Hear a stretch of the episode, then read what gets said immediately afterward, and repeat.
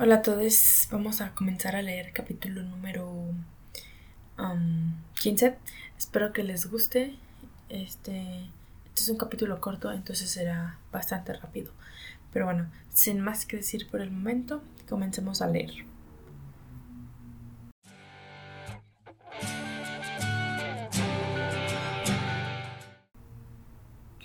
Primer año, astronomía. Es genial tenerte de vuelta, Lupin Sirius sonrió, retirando la capa de invisibilidad cuando entraron en el aula de defensa contra las artes oscuras. ¿Qué quieres decir? Remus respondió, viendo a James subir la escalera en la esquina de la habitación para llegar al estante más alto, donde había una jaula de duendes dormidos. No he estado en ningún lado. Vamos, amigo, dijo Peter, sosteniendo la escalera para James. No se nos ha escapado que nos has estado evitando como la plaga. No lo he hecho. Remus torció la boca. Solo he estado ocupado, ya saben, estudiando y en esas cosas. Bueno, espero que ya seas mayor de esa fase ahora. James rió, subiendo lentamente hacia, hacia abajo, agarrando la enorme jaula en ambas manos. Yo agradecería mucho si ustedes dejaran de trabajar tan duro, que hace que me tienen que trabajar duro. Y ya ven, yo no estoy acostumbrado a la competencia. Ay, por favor, Potter, Sirius gruñó, hurgando los cajones y escritorios interiores. Remus había decidido que esta broma no sería tan mala. De todos modos, no requería que usara magia. Si era completamente honesto consigo mismo, realmente se había perdido todas sus, sus travesuras. Ser un idiota estaba muy bien, pero no era ni la mitad de aburrido. No es de extrañar que Evan siempre frunciera el ceño. Pero, ¿cómo vamos a llevarlos al comedor? preguntó, inclinándose para mirar a las diminutas criaturas azules todavía durmiendo, acurrucadas en el fondo de la jaula. Debían de haber unas cincuenta, lo que Remus sintió que era bastante cruel. Mucho mejor liberarlas. Bajo el manto, respondió James, extendiendo la amplia ahora para que todos ellos pudieran seguir abajo. Ven, Sirius, que puso los ojos al chico de pelo largo que ahora estaba en sus manos y rodillas debajo de la mesa del profesor. ¿Qué estás buscando? preguntó Peter, enfundado bajo la capa. Uno de los Ravenclaw me dijo que había una trampilla aquí debajo. Uy.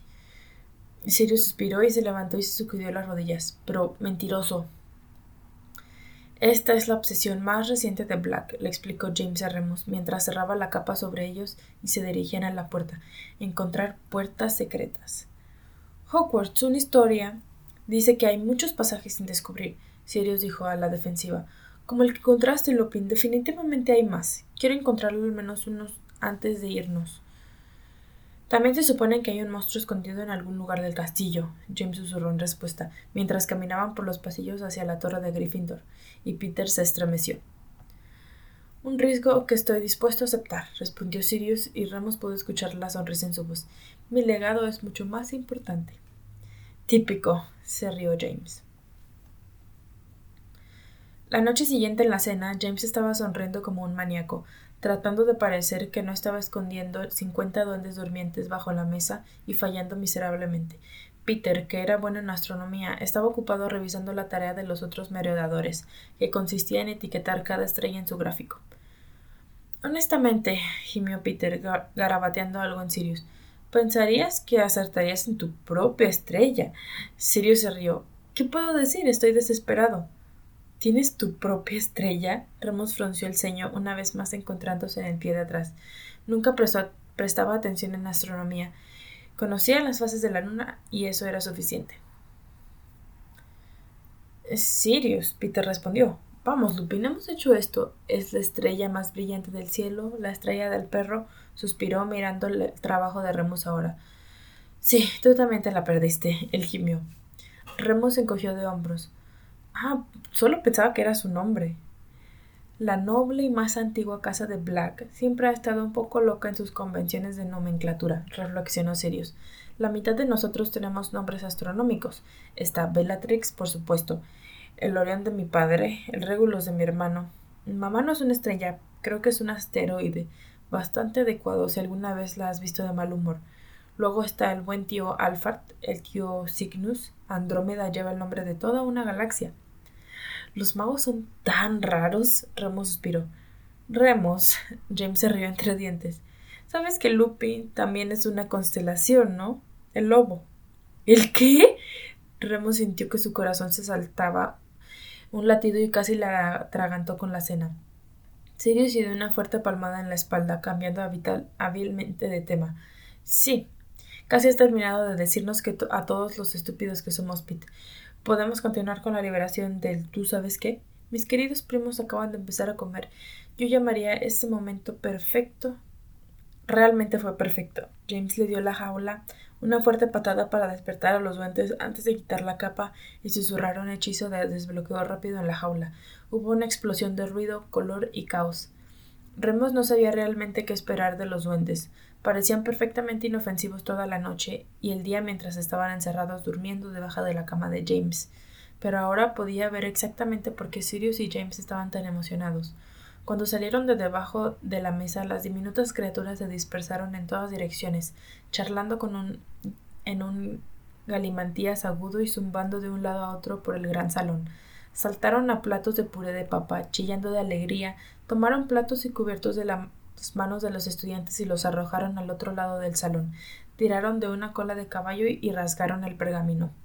¡Rápido! James se escondió debajo de la mesa donde todos se agacharon bajo la capa de invisibilidad, viendo cómo la anarquía se desencadenaba a su alrededor.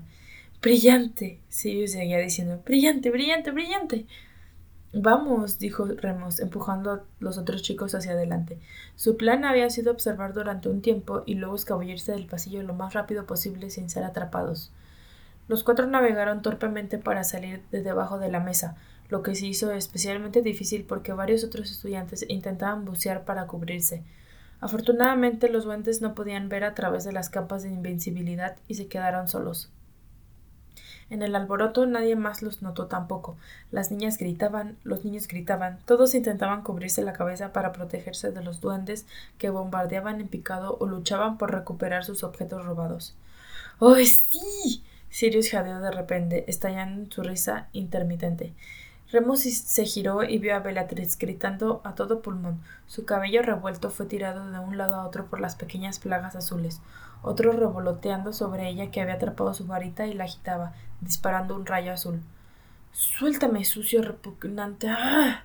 Ella gimió. Narcisa estaba escondida debajo de la mesa agarrando su propia varita con fuerza. Las cosas se intensificaron aún más cuando Pips de Poltergeist el poltergeist entró en la habitación moviéndose alegremente y causando el mismo caos. Parecía estar dirigiendo a los duendes, levantando manteles y chillando. Debajo de aquí, Pisquis, un montón de pequeños primeros aquí abajo. Con una sonrisa sofocante, los merodeadores huyeron de la habitación cuando escucharon la aguda voz de McGonagall resonando. Petrificus totalus. Ella definitivamente sabrá que fuimos nosotros. Peter jadeó mientras regresaban a la torre debajo de la capa. No, James respondió casualmente. Ha puesto aquella culpa a los Prewet. Siempre hacen cosas grandes como esas, algo a lo que aspirar. Por favor, dijo Sirius. No, respondió Remus. Por favor, no. ¿Por qué no? Simplemente se sentiría raro. No quiero que lo hagas. Pero será divertido. Te prometo que lo disfrutarás. Decir, ah, la conversación había continuado de la misma manera durante unos tres pasillos ahora. Remus terminó tratando de adelantarse y escuchó a James regañar a, Sirius detrás de él. Deja a Lupin en paz, ¿quieres? No lo haré. Esto es demasiado importante. Sirius estaba de un humor inquieto, lo que tenía, tendía a hacerlo más desagradable. Por lo general, James era el único que lo aguantaba. Habían pasado una larga tarde en la biblioteca contemplando completando cartas de zodiaco para su revisión de astronomía. Todavía faltaban meses para los exámenes, pero James insistía en tener una ventaja. Por supuesto, Sirius tenía que competir, y Peter tenía que ir a donde fuera que James fuera. Remus no quería quedarse fuera. Habían estado reflexionando sobre sus signos estelares cuando se supo que Remus era un Piscis. Sirius había deducido rápidamente que eso significaba que se acercaba su cumpleaños, y así había comenzado la súplica. Obviamente no es tan importante para Remus, les, hizo James a Sirius. Haz algo para mi cumpleaños. Si es necesario, no pasará mucho tiempo después. Ya tocará tu turno, lo despidió Sirius. Pero primero, Lupin.